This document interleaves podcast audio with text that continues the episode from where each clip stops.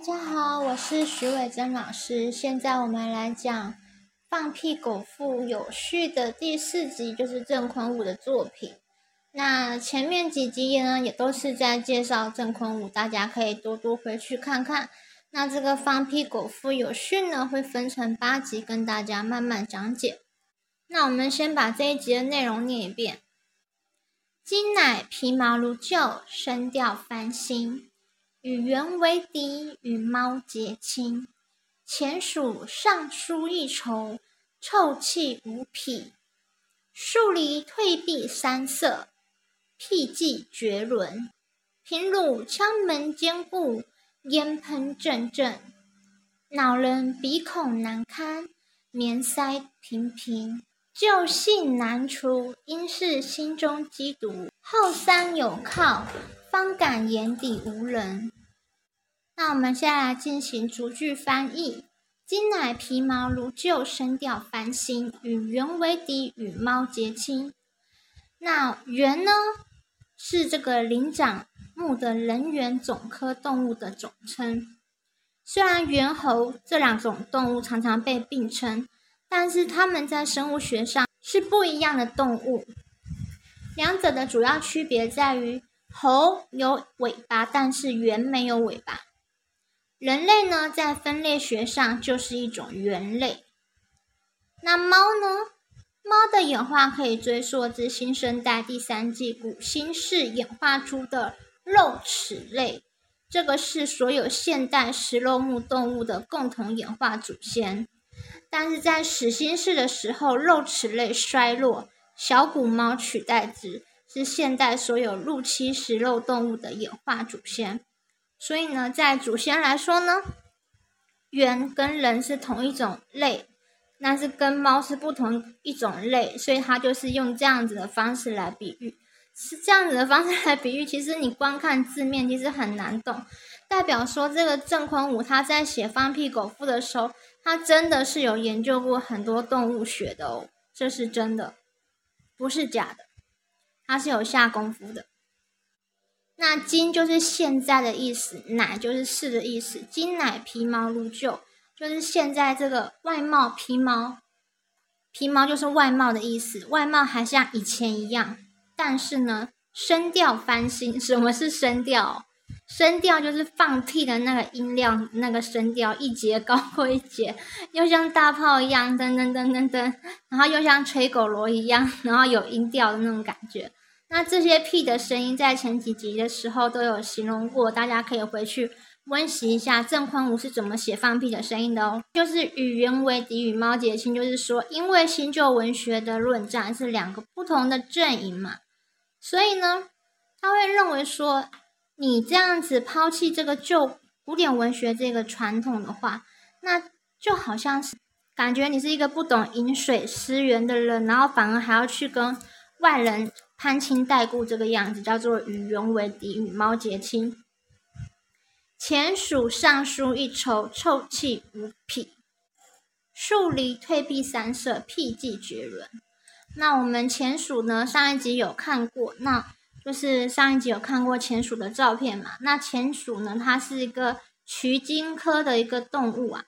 渠金科又叫做尖鼠科，它的形似小鼠的哺乳动物。具有臭味以逼退天敌，所以重点在臭。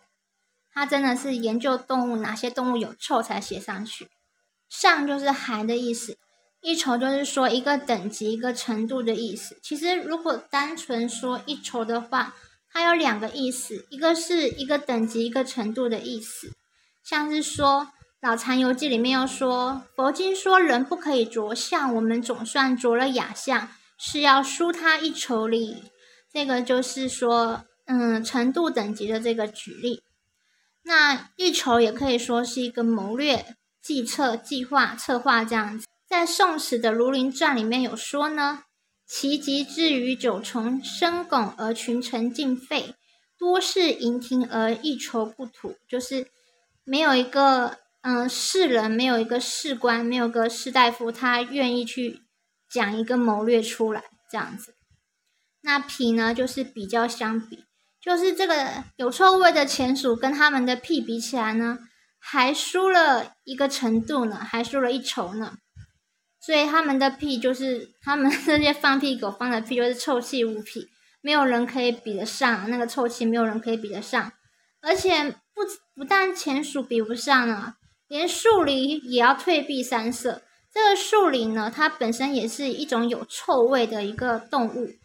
这个狸呢，在网络上查，可以它可以是狐狸类的，也可以是猫类的。总之，郑坤武他当时。一定是有研究出有这样子的生物，但是目前我查不到是什么生物。如果你知道树狸是什么生物的话，也可以补充在下面。那这个树狸它应该就是本身就是有臭味的生物，然后闻到这个臭屁，它也会退避三舍。因为这个放屁狗它的屁迹绝伦，退避三舍是什么意思呢？它是主动让步，不与人争的意思。那一舍就是三十里。舍是古代计算行军里数的单位。那退避三舍有一个典故出于《左传》。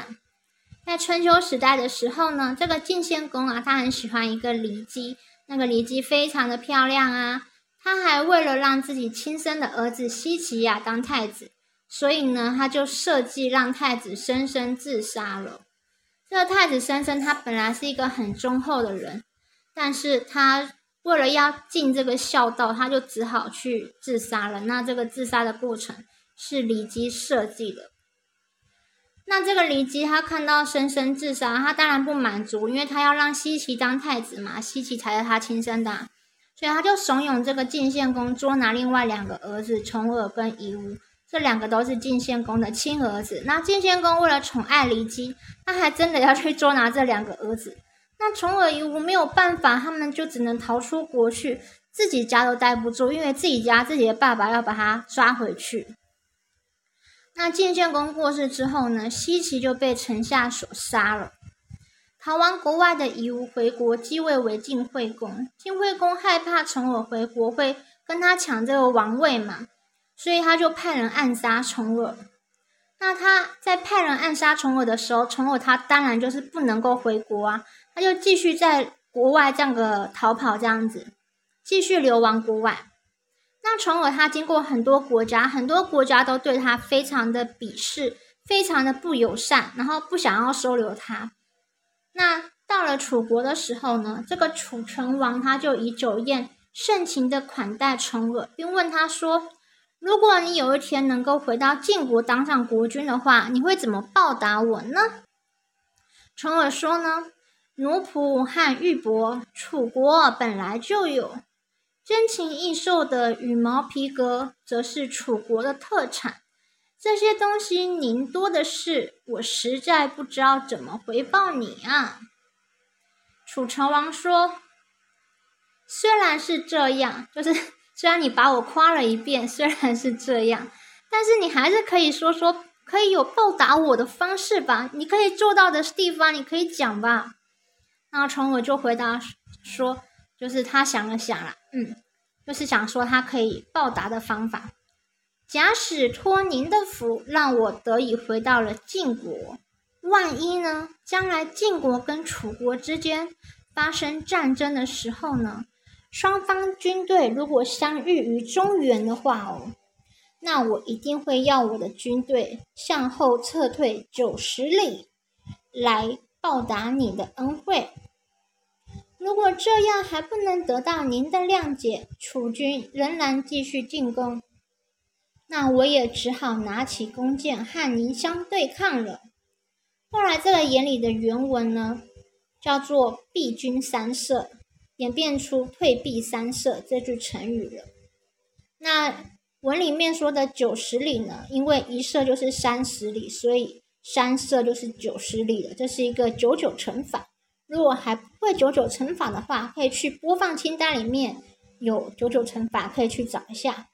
所以这个放屁狗，它它的屁啊，真的太臭了，比这个田鼠身上的散发出来的臭味还要臭啊！而且连本身气味都很臭的这个树林，你要退避三舍，因为太臭了都不敢闻呐。那所以呢，它的屁技是绝伦的，它放屁的这个技术技巧呢，是凌驾到所有。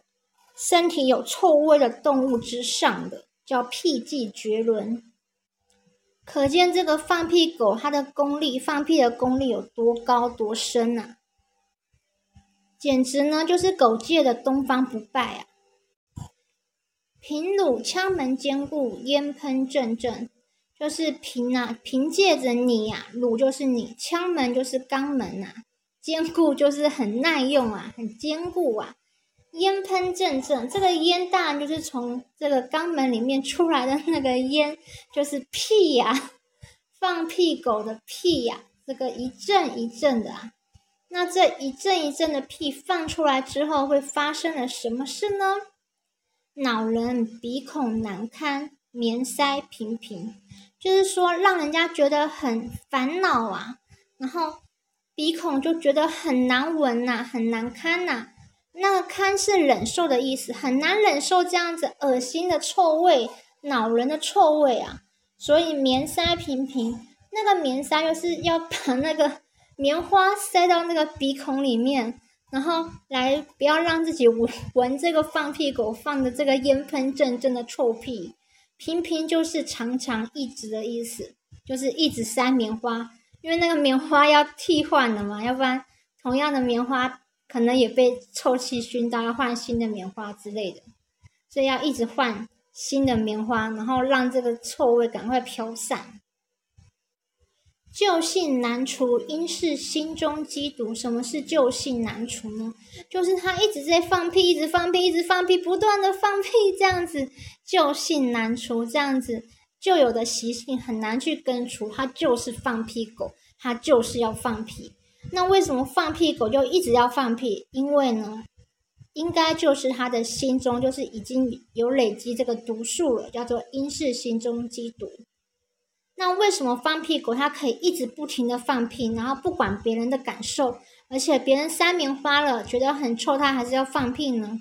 因为呢，它后山有靠，方感眼底无人，就是因为那些嗯放屁狗它的背后有很强大的一些靠山在支靠，那些人大概都是有头有脸的一些人物，所以他们的眼底就敢目中无人，然后就尽情的放屁。不断的放屁，然后让人家臭死这个感觉。